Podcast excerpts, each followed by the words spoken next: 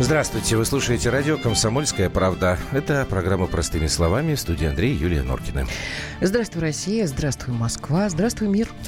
Понедельник, значит, мы два часа с вами. Э, традиционно анонсируем программу сегодняшнюю с конца. Ну, будем завершать мы сегодня историей вот этой странной пресс-конференции Свердловской прокуратуры по перевалу Дятлова. Кстати, в 10 часов эксклюзивные материалы в «Комсомолке». Может быть, у меня, конечно, были какие-то завышенные ожидания, и я думал, они скажут, что, что случилось-то в 59-м году. Что-то как-то они ничего не сказали. В общем, разберем эту историю с вами. 8 часов. Очень интересное разъяснение сделала пресс-служба Минтруда. Если говорить коротко, если вы заключали договор с негосударственным пенсионным фондом, любым, а, и договор этот был заключен до 1 января, то вы тогда пенсионные выплаты будете, оказывается, по старым правилам получать. То есть мужчины до 60 лет, а женщина в 55. уже в 55. Да. Угу. Вот тут э, тоже нам нужны разъяснения. Мне тогда не очень понятно, что это означает э, в связи с изменениями нашей пенсионной системы. Ну а первый час внешнеполитический. Украина, там новый лидер президентской гонки, комедийный актер Владимир Зеленский. Он уже готов встречаться с Владимиром Путиным. Не знаю, Путин-то об этом знает. Вот. Ну, а сейчас Венесуэла, понятное дело, что пока это никуда от нас не уходит. Слава богу, там до войны вроде дела не дошло, но по-прежнему остается много вопросов. Ну, давайте начинать. Простыми словами. Так, ну что, а, по порядку, если говорить. А, войны нет. В воскресенье в Каракасе опять были большие митинги, как а, со стороны оппозиции, так и со стороны действующего президента Мадура. Американцы, в общем, уже перестали даже скрывать намеки, что они обдумывают возможности военного решения этого вопроса. Уже даже Трамп сказал, что всякое может случиться. Что касается европейцев, то вот тут э, есть интересная коллизия. Значит, во-первых, истек срок этого ультиматума, который по отдельности выдвигали несколько европейских стран. Швеция, Дания, Великобритания, Испания, Австрия, Голландия, Германия, Франция. Они давали венесуэльскому президенту 8 дней для того, чтобы тот объявил о том, что собирается проводить новые президентские выборы. Мадуро этого не сделал. Он сказал, давайте проведем парламентские выборы. Оппозиция, кстати говоря, отказалась. Поэтому теперь вот эти вот страны сказали, что мы признаем господина Гуайдо временным президентом Венесуэлы э, до момента проведения выборов. С другой стороны, 1 числа, то есть минувшую пятницу, в Бухаресте собирались э, министры иностранных дел Евросоюза, и идея была такая, ну, помимо прочих других там вопросов, они должны были вынести единое заявление – там, разработать э, единое заявление Евросоюза о признании оппозиционного политика венесуэльского легитимным временным президентом. Не получилось, потому что итальянцы сказали «нет, мы не будем это поддерживать». А поскольку, как мы с вами знаем, в бюрократических правилах Евросоюза всегда необходим абсолютный консенсус, то есть стопроцентное решение. Вот это не вышло, на как готовый результат, то самое удивительное, что никто про это ничего не говорил. Ни в пятницу, ни в субботу, ни в воскресенье. И вот только сегодня всплыла эта история, что, оказывается, итальянцы наложили вето на это решение. У нас сейчас в эфире доктор политических наук, профессор политологии МГУ Сергей Черняховский. Сергей Феликс, э, здрасте. Добрый день. Здравствуйте. Ну, тут, собственно, как бы два таких вот вопроса мне интересны. Почему итальянцы все-таки решили пофрондировать, и почему нам сразу про это никто ничего не рассказал? Ну, они решили пофрондировать, поскольку ощущают по ряду причин слишком большую дис, э, дистанцию своих интересов с интересами как США, так и ведущих лидеров Евросоюза. Известно, какая партия у них находится у власти. А нам никто ничего не сказал, потому что ну, неловко было говорить в таких случаях. А, вообще думают, как бы нельзя ли замолчать, нельзя ли его говорить, чтобы все-таки потом подписали, как mm. там в Константинополе бывшем было с Томасом известным. Вот. Есть э, один простой вопрос. Кто готов идти на какую-то Э, ну, не конфронтацию даже, а на какое-то объявление своей независимости по отношению к курсу США. Кто не uh-huh. готов? И второй вопрос, а это что это все будет практически значить? А что Потом... это будет все практически значить? Это зависит от того, какие волевые как бы потенциалы есть, с одной стороны, в Вашингтоне, а с другой в Москве. А какие у нас есть потенциалы? Вообще, что, э, чего мы хотим? Мы хотим, чтобы остался Мадуро, э, чтобы как-то экономическая ситуация в Венесуэле как-то поменялась, ну и мы сохранили там свои, естественно, э, экономические интересы, насколько я понимаю. Мы, безусловно, хотим сохранить свои экономические интересы, но мы, безусловно, хотим не допустить ситуации, когда создается очередной прецедент смены тех режимов, а, которые оказываются нам дружественные. Я хочу напомнить, что а, организованная интервенция против Ливии одной из основных своих причин было то, что экономические контакты и договора были налажены у нас с Ливией. Там были очень большие проекты. Uh-huh. И мы не хотим, чтобы создавалось впечатление, что на нас нельзя положиться. Поэтому это все более существенно. Мы, может быть, по сохранению экономических интересов и могли бы а, договориться, они ну, относительно не столь велики, как могут быть у кого-то другого. Но просто если мы просто так откажемся от поддержания а, законного правительства союзного нам, это просто будет та же ситуация, которую мы создали, когда предавали ГТР и Хонекера, когда предавали Афганистан и Наджабулу, и когда один за другим сдавали своих союзников. Мы с большим трудом не полностью достави... Э, как бы восстановили доверие к нам. И мы обрушим работу последних э, почти 20 лет, направленную... Э, То есть у нас, на Сергей это. Феликсович, у нас сейчас как бы такого этического выбора, этическо-политического э, выбора нет. Мы не можем сказать, слушай, товарищ Мадуро, ты, конечно, во многом оправдываешь свою фамилию и э, превратил экономику страны черт знает что, и мы с тобой не хотим больше дела иметь. Но мы не можем этого сказать, потому что страна Венесуэла оказалась под таким внешним давлением, что если мы это сделаем, ну, это просто, ну, как-то, я не знаю, непорядочно. Хотя, может быть, странно говорить применительно к политике о порядочности. Ну, здесь дело даже уже не о порядочности, хотя она все-таки тоже есть, есть так. определенная политическая этика. Известна, известная такая дилемма, о которой Макиавелли писал, может ли э, государь руководствоваться понятиями чести. Угу и отвечал, что не может, потому что честью руководствуется тогда, когда твое государство – это твой лен, твое владение. А вот когда ты служишь национальному государству, ты думаешь о его интересах. Так вот здесь у нас как раз национальный интерес. Мы не можем поступиться нашим лицом с точки зрения не только этики, но просто элементарных э, политических интересов страны. Сергей Феликсович, а, Феликсович, а, у меня вот такой вопрос. А не может ли это Минутку быть как раз провокацией, э, которая была сначала с Украиной, потом с Сирией? И вот теперь э, ближнее уже государство к Соединенным Штатам, у них там свои тоже интересы, но понятно, что у меня ощущение, что они выбрали государство, в котором есть и наши интересы. Они всегда это делают. Вы знаете, в 1941 году мы столько раз предупреждали своих генералов не поддаваться на провокации, и столько раз э, боялись, что очередное наступление Гитлера или очередная провокация – это именно провокация, что в значительной степени не все генералы оказались готовы реально воевать. Вы считаете, что мы на пороге войны? Я не считаю, что мы на пороге а, войны. Но, как говорили некоторые дееспособные генералы в 1941 году, Э, если мы будем готовы к войне, если все будут видеть, что мы готовы к войне, то войны не будет. Спасибо вам большое. Спасибо. Сергей Черняховский, профессор политологии МГУ, доктор политических наук. Давайте мы сейчас сделаем паузу. Потом мы попробуем, в очередной раз попробуем дозвониться в Каракас, потому что Саша Коц до сих пор там работает, специальный корреспондент комсомолки. Он там и с вице-президентом страны уже поговорил. Ну и если не получится, связь ужасная, будем с вами разговаривать. Плюс семь девять шесть семь двести ровно девяносто семь ноль два. Пишите, что думаете, что делать все-таки в этой патовой ситуации.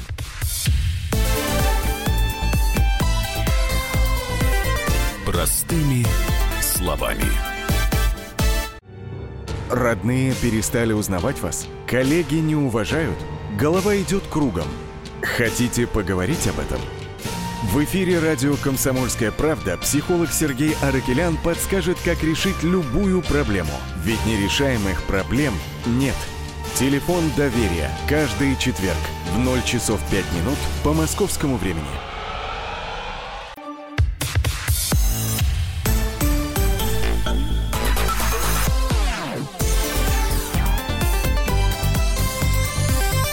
Простыми словами. Сергей 31 написал, Мадура не останется, переедет в Ростов. Ну, 0724 пишет, Мадура нам нужен, потому что первая нефть, второе долг, третье он против Янок. Да это вот понятно. 54-58, э, в принципе, согласен. А им ну, страны Европы. Им вообще какое дело до Венесуэлы? Они согласились со своим статусом шестерок, ну... Ну, естественно. А что им делать-то? Итальянцы, вот как сейчас Сергей Черняховский объяснял, фрондируют ну, у итальянцев, вы знаете, тоже ситуация с экономикой это не самая хорошая. Если у них там что-то произойдет, то тогда ну вообще ну, да. будет весело. Может быть, они по поэтому там... О, дозвонились. Александр Коц, специальный корреспондент комсомолки, в данном случае в Венесуэле. Саш, здравствуй. Здравствуй, Сашенька. Да, добрый вечер. Ой, как, как хорошо дела? слышно сегодня, а то на той неделе не могли дозвониться. Как там дела? Сначала, наверное, на улицах чего? Да, на улицах все спокойно. То есть угу. Здесь э, протестная активность, она проходит исключительно по э, назначенным датам, в назначенное время. И вот в Интересные э, протесты. В субботу проходили сразу два э, митинга. С одной стороны, э, сторонники Мадура праздновали 20 лет э, прихода Уга Чавеса к власти, 20 лет революции. С другой стороны, э, оппозиция в очередной раз провозглашала Э, своего лидера э, президентом. Раньше он был э, таким самоназначенным, сейчас, mm-hmm. значит, создается видимость его народной поддержки. Надо сказать, что создается довольно убедительно, потому что в поддержку Гуайдо действительно собралось очень много народу. Я перед этим присутствовал на двух митингах оппозиции, но они были не столь многочисленные, как эти. Понятно, что это все технологии, но при этом совершенно очевидно, что десятки тысяч людей его поддерживают э, воспринимают с большим воодушевлением, но я заметил, что вот на митингах оппозиции и на митингах за Мадура вот это совершенно разные люди. Если. Э, в поддержку э, законно избранного президента выходит, ну так скажем, не самая удачливая часть венесуэльского общества, это и бедняки, это и народная милиция, это и жители фавел, барио местных, угу. то за оппозицию выходят люди как бы не, не шибко-то голодающие. То есть это, а, ну, как сказали бы в России, креативный класс, э, которому, в принципе, есть что терять.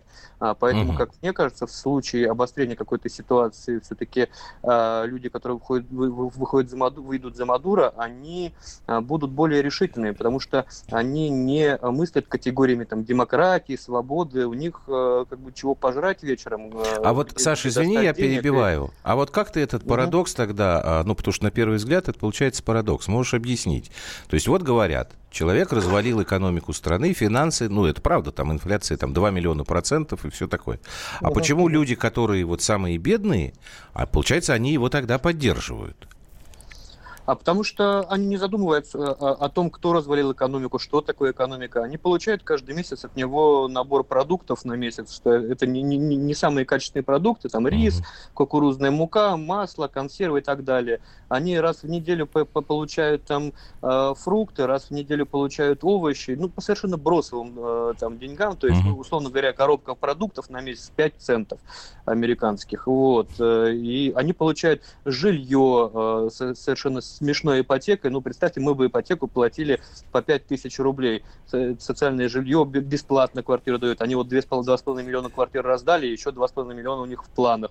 То есть они как бы видят некую а, социальную заботу uh-huh. со, со стороны государства. А то, что а, плохая ситуация в стране, ну так это же санкции, это же а, нас а, американцы прижимают и так далее, и так далее. Надо еще сильнее сплотиться вокруг а, Николаса Мадура. Uh-huh. А это действительно так, что там санкции действительно в жесткие, ну, и американцы... Санкции, да, очень Нет, ну, ну как, как, когда, когда инфляция достигает там 2,5 миллионов процентов, ну, наверное, все-таки не все здорово в управлении государством, управлении экономикой. Кстати, в прошлом году, в конце прошлого года сюда приезжали российские специалисты, предлагали свои, как бы, свои планы по оздоровлению венесуэльской экономики.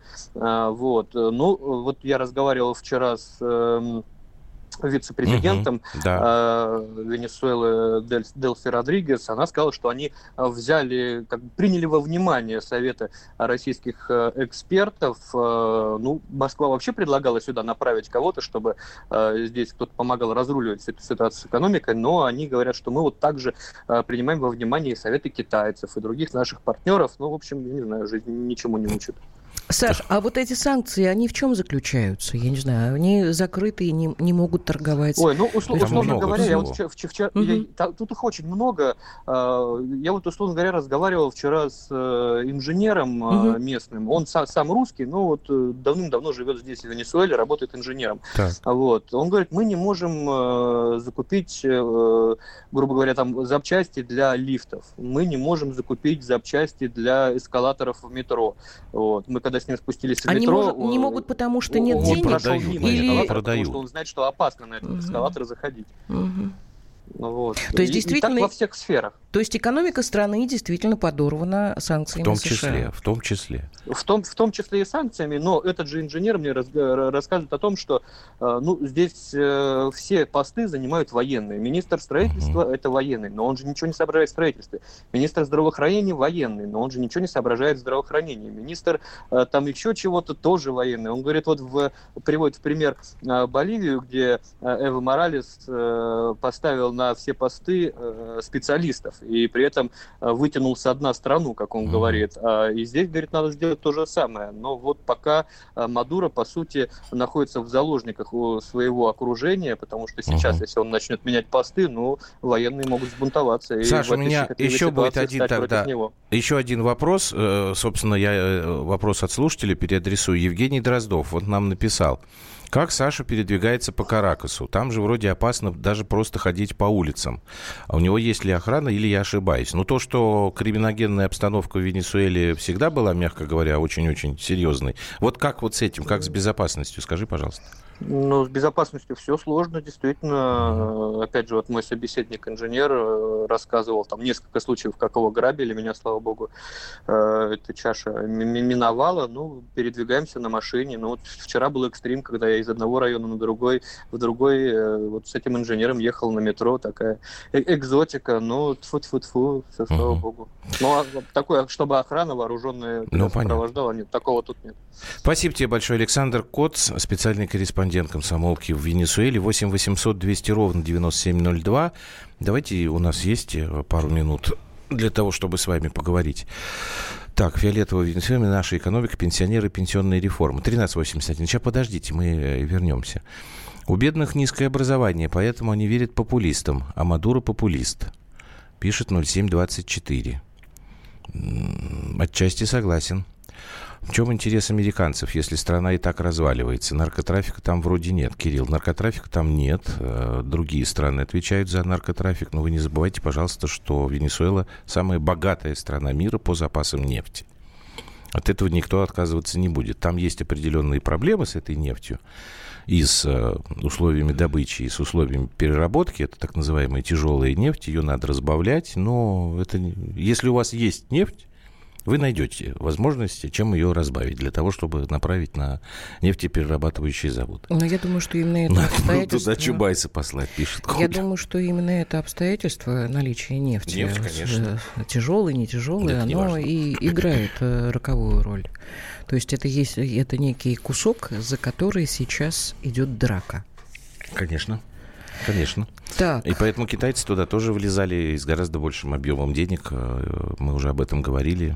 Они сейчас пока занимают такую позицию осторожную, ну, как, собственно, Китай всегда последние уже многие-многие годы ведет себя на внешнеполитической арене. Ждет Ну, тут э, вопрос такой э, с издевкой, конечно. А наша страна может им продать запчасти для эскалаторов мы им, и, и туалетной бумаги у нас в море? Мы им много чего а продаем. А на самом деле, да, мы, мы им пшеницу эту продаем. историю как, как, как-то заменить. Вот не дают им американцы и, и Европа, видимо, я так понимаю, запреты вот эти санкционные.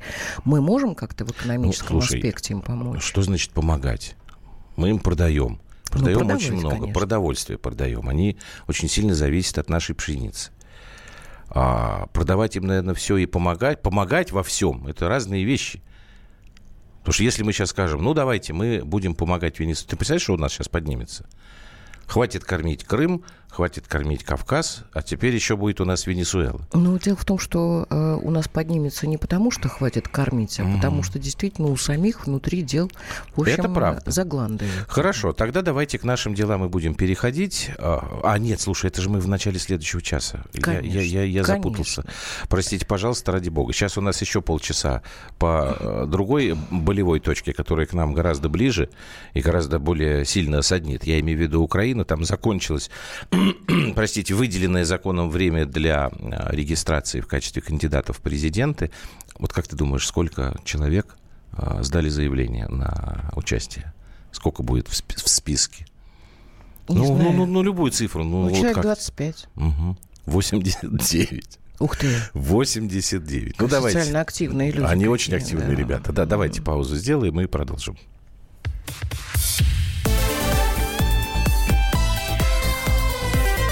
Простыми словами.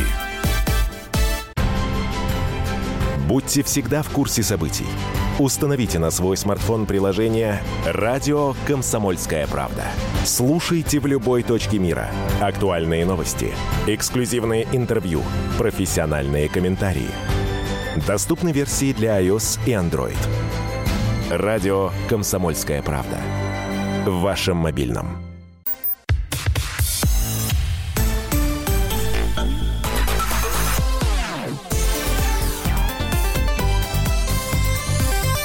Простыми словами. Здравствуйте еще раз. Э, здрасте, Вы слушаете здрасте. «Комсомольскую правду», радиостанцию. Простыми словами. Э, Норкины с вами разговаривают. Так, и мы сейчас и будем слушаем. говорить о предвыборной президентской так кампании. Ты не, не, подожди, ты не отреагировала. Я тебе когда сказал, что 89 кандидатов, и ты так глазами похлопала, но нет, сказать ничего сказала, не успела. Нет, а я, я не сказала, что они активны все. Ты же сказала, активны, да? А, да. Да. Забыл. Слушай, ну что тут делать надо вообще? У тебя с памятью как-то... Ну, старею плоховато. Ты как-то не надо. посоветуйся с докторами. Скажи, у Норкина с памятью плоховато, надо что-то ему память. Я вот думаю, как люди будут разбираться в этом списке из 89 кандидатов. Сейчас у них официально 28 зарегистрировано. список, пожалуйста. Невозможно. Невозможно это сделать. Я знаю, что там есть замечательный актер. Это ты сейчас иронизируешь? Нет, он мне действительно нравится. А ты смотрела какие-нибудь фильмы с ним? Нет, он, я смотрел только вот ту байду. А, ты смотришь смешно, телевизор вот этот. Как, как квартал 95. 95. Ну, это у него компания так называется. Ужасно смешно. Не, не могу сказать, что э, у него там какие-то тупые, совсем вот э, замороченные э, национально-патриотические вот эти вот угу. титушные мысли. Нет, у него есть совершенно, на мой взгляд, э, здравый посыл. Вот, в чем? И, я ну, просто мне я не например, могу говорить, например, что я не видел. Например, в том, что он совершенно э, явно говорит на, указывает на какие-то страшные вещи, происходящие э, в стране, где да. он живет, в Украине, и э, говорит о том, что смеется над тем, что все, что бы ни происходило на Украине, во всем виновата Москва. Это достаточно, на твой взгляд, Понимаешь? для того, чтобы политической деятельностью заниматься? Ты сказал, замечательный актер. Ты же не сказал замечательный политик. Нет, как политика замечательного, я не знаю, но э, угу. как обыватель, мне кажется, Ты что как обыватель судишь. он как обыватель. А он как обыватель. Он как обыватель, как человек, который э, там работает, живет, там родился. Э, мне кажется, что он э, здравые мысли высказывает. Хорошо. И я вижу, как его поддерживает э, публика в этом. В зале? Да, конечно. Ну, слушай, публика приходит, она уже знает, в принципе, на что она идет, поэтому у нее реакция как должна быть, ну, наверное, предсказуемой. Нет, ну, слушай, когда слушаешь Гордона, понимаешь, что сидит совершенно а отмороженная... Гордон? Гордон не комик. Ты имеешь в виду Дмитрия Гордона? Дмитрий он Гордон, там типа журналист и все это. Ну, давай мы зададим вопрос Ростиславу Ищенко. Он нас уже слушает какое-то время. Ростислав Владимирович, здравствуйте. Здравствуйте. Добрый день. Значит, если я правильно помню сегодняшнюю социологию Владимира Зеленского уже 22%. И он закрепился на первом месте. Он так пробовал уже, насколько я помню, за последние недели пару раз вот первое место. И сейчас закрепился. Он уже там процента на 2,5-3 Тимошенко обходит. Это что значит? Это реальные вот лидеры или это какие-то там ну, социологические ну, ровно, трюки? Ровно неделю назад, когда он первый раз закрепился, так сказать, сейчас отрывом в полпроцента от Тимошенко на первом месте, я как раз и говорил, что я не удивлюсь, если Коломойский ему нарисует и 5, и 7, и даже 10 процентов отрыва. Значит, э, это определенно не его результат. Это, это социология, которая рисуется. Просто потому, что такая динамика в принципе быть не может. Понимаете? Зеленский не сегодня появился, и мы все время наблюдали, что, так сказать, все рейтинги стагнировали примерно в одном и том же диапазоне. Его тоже. Если бы он у него подрастал по отношению к другим там на полпроцента, на процент, даже на два процента в месяц, я бы особенно бы не удивился, такое могло бы быть. Но когда при абсолютной неизменности избирательной кампании, значит, э, более того, когда он стал, в общем-то, допускать даже ошибки в своей избирательной кампании, когда он снизил накал своих, так сказать, выступлений, значит, вдруг рейтинг пошел вверх, и именно в тот момент, когда Коломойскому надо вести переговоры, uh-huh. Ну, как э, говорит один наш коллега, совпадение не думаю. А вот. Э, а вот говорят, что за него люди пойдут голосовать, потому что они его считают вот этим кандидатом против всех. Ну, во-первых, за кандидата против всех э, в самых несчастных обществах голосует 7-10%, максимум 15%. Значит, таких кандидатов против всех там в списке Э, значит, наверное... Ну да, можно выбрать там любого, несколько десятков да, человек. Него, это не правда. обязательно Зеленского. Значит, кроме того, э, надо все-таки понимать, что Украина политически разорвана на две части на условную майданную и антимайданную, там, хотите русофильскую, русофобскую, западную, восточную, там, как угодно можно называть, но это две части, которые всегда голосуют за своего. Значит, и Э, вот когда там, допустим, э, показывает э, никакой политик, Бойко, значит, достаточно uh-huh. неплохой результат, он ему не дает возможности там выйти второй тур, но, в принципе, результат по опросам достаточно, как для него, неплох. Я понимаю, почему это показывает. Для Юго-Востока, у которого нет вообще другого представительства, uh-huh. он воспринимается как более-менее свой, и те, кто на Юго-Востоке кто собирается проголосовать, идут за него голосовать. Когда Тимошенко набирает достаточно высокий рейтинг, я тоже понимаю, откуда это растет, потому что те значит, приверженцев европейских ценностей, да, в кавычках, которые до того голосовали там, за Порошенко, еще за год, разочаровавшись в них и не видя другого адекватного предложения, идут голосовать за Тимошенко. Значит, за Зеленского, так сказать, можно голосовать по приколу, да, Угу. Ну вот, я говорю, там 10-12 процентов рейтинг, ну даже 15 на пике компании меня бы еще бы как-то бы не удивил. Значит, но когда он начинает расти практически вертикально вверх, причем, повторяю, это именно тогда, когда Коломойский ведет переговоры и с Тимошенко, и с Порошенко, и ни одна, ни второй не соглашаются э, удовлетворить все его требования. То есть он их шантажирует, что ли, вот этим вот надутым ну, рейтингом? Безусловно, ведь посмотрите, что происходит социологические опросы начинают показывать, что Зеленский находится на первом месте. Так. А мы совершенно прекра- э, знаем прекрасно, что э, поддержку, да, то есть контроль над избирательными комиссиями и силовую поддержку, которые будут решать итоги этих выборов не избиратели, а именно контроль над теми, кто считает. Угу. Значит, имеют Тимошенко и Порошенко. То есть они будут считать за себя, чтобы не случилось. Значит, и вот э, э, в результате потом во втором туре оказывается не Зеленский, а оказывается Порошенко и Тимошенко. Значит, в таком случае Коломойский э, который человек в этом отношении не жадный абсолютно, он проплатит любые суммы. Значит, вся европейская пресса будет месяц писать о том, что выборы на Украине прошли абсолютно недемократично, что все было подтасовано. Это первое. И второе, что очень опасно именно для Порошенко в этой ситуации. Точнее, не для Тимошенко, а для Порошенко. Э, дело в том, что Коломойский показывает таким образом, что Порошенко не выходит во второй тур. А это значит, что он пытается заставить колебаться вот эту его самую административную опору, которая должна за него считать, угу. которая может начать перебегать на другую сторону, и тогда за Порошенко не посчитают. Это не значит, что посчитают за Зеленского, но это э, значит, не посчитают за Порошенко. И он может пролететь мимо второго тура, а Тимошенко окажется там во втором туре с каким-нибудь комфортным для нее э, оппонентом. Угу. Это еще один это элемент э, шантажа уже на внутриполитической площадке. Таким образом, он, он показывает, кто со мной договорится, тот фактически выиграет выборы. Mm. Ростислав Владимирович, а я, судя по вашим, э, вашему анализу, понимаю, что э, э вот эти выборы предстоящие, они опять являются олигархическими. То есть в, в любом случае Коломойский, э, который представляет, ну, которому не, интересно не, не только он, свое он бабло. Так. Посильнее других а и есть кто-нибудь на самом деле из людей э, реальных, которые э, не относятся к олигархату, к вот этой Ты властной верхушке, из которая гонки? Была, да, как, с которыми, э, которые реально могут представлять интерес для э, государства, для Украины, а, для людей, которые живут. Минуту, таких людей, там, таких людей там в компании просто не может быть, потому что не может быть никогда. А, ведь не надо забывать все-таки, что власть, которая сейчас на Украине работает, Э, стала таковой в результате достаточно кровавого государственного переворота и гражданской войны.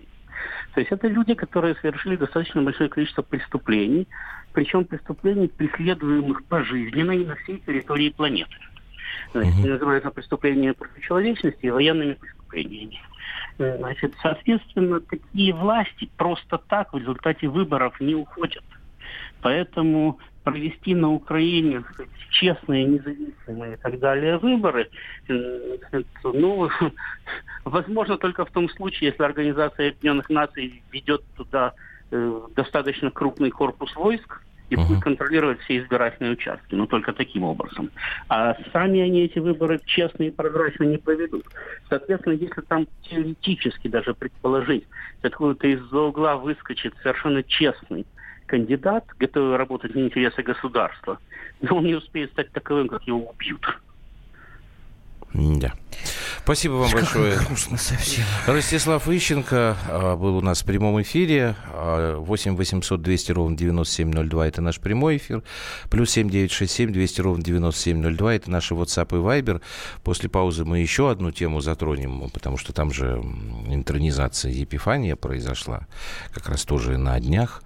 И насколько это будет влиять на политический расклад. Ну вот говорят, где же это было-то сейчас? В Чернигове, что ли, там чуть не подрались. Порошенко приехал туда Томас показывать. Ну и там, в общем, чуть ли э, драка не произошла. Что? Порошенко приехал показывать свой Томас. А ну так это же не, не, не, не моя э, формулировка. В чем секрет успеха Зеленского? В чем его феномен, спрашивает Хулио. Ну вот сейчас Ростислав Владимирович объяснял. В общем, в тут том, как бы особенного его, феномена-то нет. Да, а тебе тут, кстати, Коломойский. Тебе ну, тут что возразили, что номера, где они, это вот про телевизионное шоу его, где они смеются над Украиной, это один из ста. Обычно ругает Россию и издевается над нами. Ну, я не, я говорю, я не смотрел, Надо мне поэтому... повнимательнее тогда посмотреть. А ты где смотрел? Ну, в мне прислали, Фейсбуке, мне там, прислали, в да, да, в Фейсбуке. Ну, это как не был цирк под названием выборка. «Шапито Украина», так и осталось цирком. Этому цирку уже почти 30 Ну лет. да, я сегодня похоже. узнал, там одна девушка... Всех, всем им нравится, кроме самих да, артистов. одна девушка, которая тоже кандидат, забыл я ее фамилию, вот, она сказала, что надо срочно наладить выпуск графитовых бомб, Значит, и это вот тогда Украину спасет от э, российской... Ну, это такая фигня, там вот эти графитовые нити, ну, это так, типа гуманное оружие. Она когда взрывается, эта сетка разлетается, падает на э, линии электропередач, и у тебя в твоей стране, там вот на этом районе, э, на этом участке вся инфраструктура летит. Вот она, у нее главный пункт э, программы президентской. Давайте мы сделаем паузу, потом немножечко подробнее вот про религиозное э, направление в украинской политике поговорим.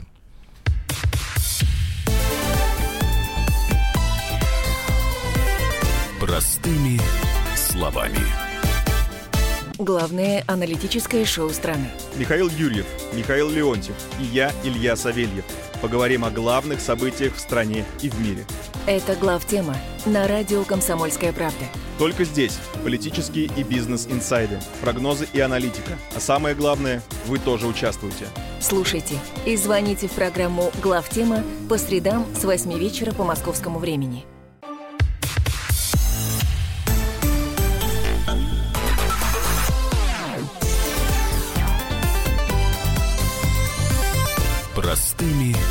Словами. Мы уж с Юльчонком решили, Какая что мы попали в другую, в другую радиостанцию так неожиданно. Виталий пишет. По моему мнению, итоги озвученного опроса, по которому выборы выигрывает Зеленский, являются довольно прискорбными для нынешней украинской политической элиты, поскольку показывает, что народ считает себя доведенным данной элитой до такого уровня, что готов броситься на любого нового кандидата, лишь бы он не был связан с нынешними политиками. Это действительно грустно. Ну, Виталий... Не знаю я. У них там же много новых. А моя знакомая и этот с Западной Украины недавно поругалась со своей э, давней близкой подругой. Она мне рассказывала о том, да. что вот она приезжала в отпуск. И э, дело дошло до того, что девушки не общаются уже полгода, хотя, в общем, дружили, что называется, с горшка. Почему? А, потому что девушка, которая подруга, так а моей знакомой, так. она совершенно серьезно, когда они так подвыпили, она говорит, вот ты понимаешь, почему? Угу. А, то есть, Я понял, про что сейчас расскажешь. Угу. Ты понимаешь, вот ты работаешь в, в России, угу. а ведь они нас хотят захватить. Та спрашивает, как, а ты что ты это взяла? Она говорит, ну как? Вот только благодаря тому, что в Донецке, в ДНР, ЛНР стоят наши а, АТО, Угу. Мы не даем русским пройти и захватить да. всю Украину. Но она повторяет то, что говорит президент Порошенко, что украинские вооруженные силы защищают Европу от русской агрессии. А твоя знакомая, которая хорошая, да, она не догадалась спросить вот этой вот своей знакомой, а почему пять лет русские пытаются захватить э, Украину и Европу вот только через э, эти несколько десятков километров границы ДНР и ЛНР? Почему мы с, с там, я не знаю, из Белгорода не пойдем, там, через Харьков. Ты понимаешь, или это еще простые люди. Простые люди. У них ну, так, простые люди, но они же не знают. Значит, не значит, что простой человек идет. это тупой. Вот им ну, сказали по телевизору. Блин. Им говорят это уже пять лет.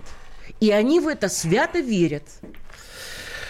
Ты понимаешь, это глубинка, это западная глубинка, ну, это, это недалеко, это же горы, лес, все дела. Там э, что тяпкой работает. Радио молчит. Почему оно молчит? Не знаю. Мы, мы в эфире? Да, мы в эфире. Извините, у кого есть... молчит радио, э, это не наша проблема. Это ваша проблема.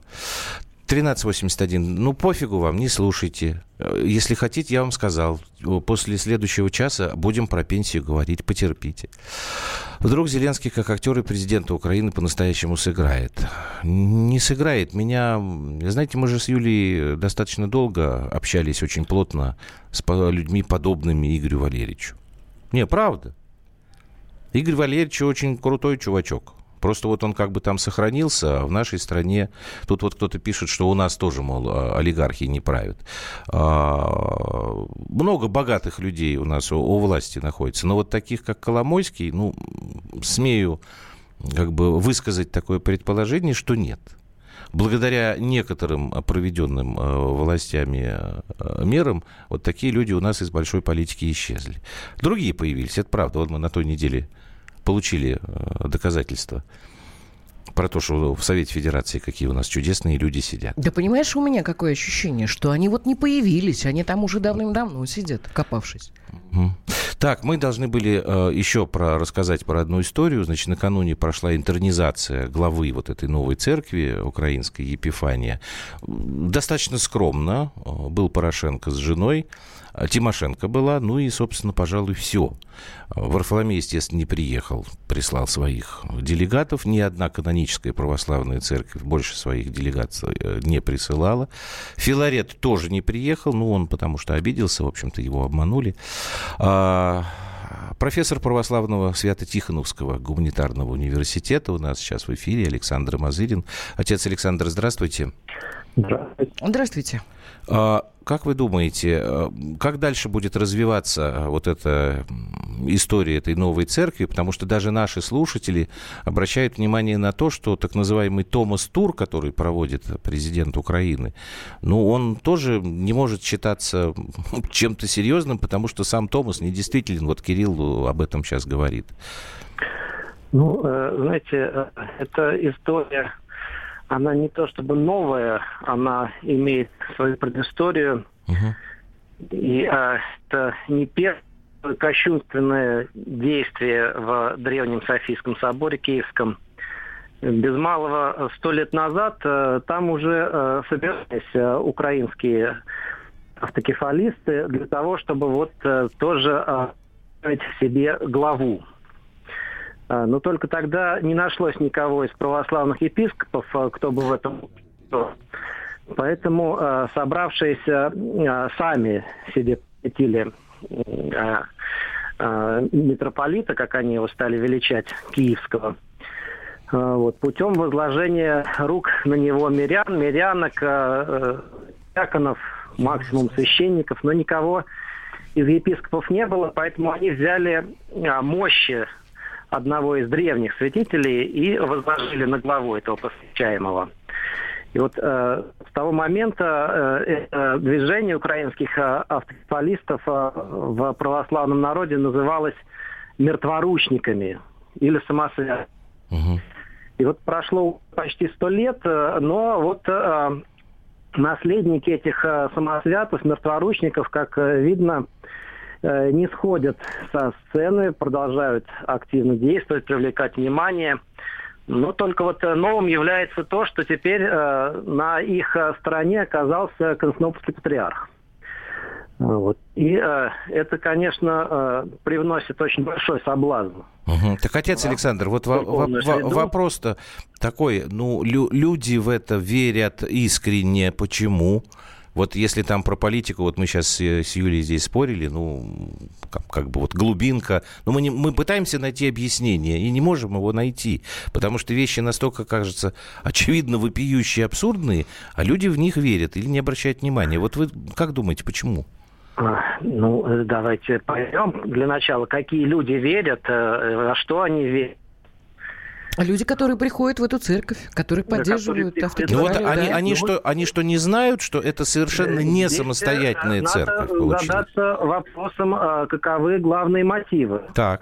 в эту Совершенно церковь. верно. Угу. И, в общем-то, это не так сложно понять, об этом говорится прямым текстом и руководителями этой, с позволения сказать, церкви и э, теми, кто их поддерживает, э, украинскими властями, кураторами этих э, властей заграничными. Э, все это э, затеяно для того, чтобы оторвать православных э, украин от э, русской церкви. Поскольку э, в украинском обществе э, настроения э, в значительной части уже сформированы Э, антироссийской пропагандой, э, поэтому есть люди, э, и их немало, которые готовы с целью разорвать с русской церковью, готовы идти вот в такую совершенно неканоническую, по сути дела, уже и не угу. структуру. То есть для них главное то, что Украина превыше всего, угу. героям славы и так далее. Вот спасибо, это... да, спасибо вам большое. Да, священник Александр Мазырин, профессор православного Свято-Тихоновского гуманитарного университета. Игорь Телемастер, спасибо. Передали мы ваши замечания техникам. Вот просто Игорь чуть более подробно расписал. Действительно, какие-то проблемы с э, трансляцией в интернете. Ну, извините, будем э, разбираться. В общем, печально это все, конечно, Да, с Украины нам пишут стабильно, печально. но Паршево очень жаль, сколько, сколько можно брехать. Брехать о чем 50-13? Вот вы там пишете, вот, вот какие-то, ну, да. знаете, такие реплики. То есть мы, мы брешем, а, а вы правду говорите. Мы на вас напали, То есть и мы, вам... вы пять лет сдерживаете наступление вы знаете, вот, на России, России на Как Европу. распался Советский Господи, Союз, вот так мы виноваты в том, а что может у вас быть, он все плохо. Вот, может ну, быть... все плохо и плохо и плохо. Ну, возьмите, сделайте сами Слушай, хорошо. а может быть, он ну, сделали пять лет назад хорошо. Ну, ну что, что хорошо-то? Ну, ну, скажите, милый. Нам бы самим, самим хотелось, чтобы у вас было все хорошо, у нас было все хорошо. Как-то, чтобы было уже все хорошо, Ну вот смотрите, концов. возвращаясь к товарищу Зеленскому, он э, провел встречу с э, руководителями э, посольств, которые на Украине. Ну, пообщался там, познакомился.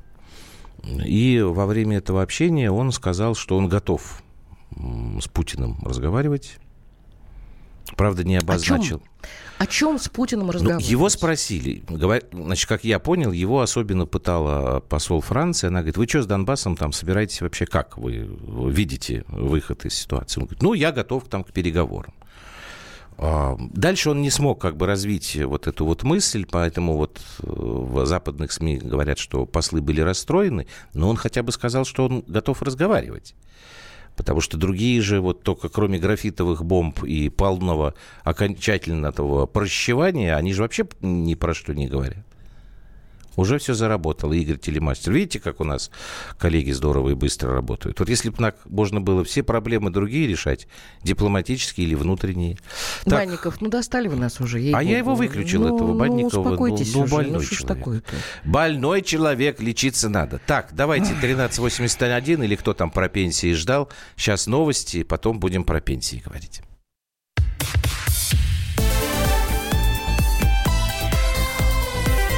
Простыми словами.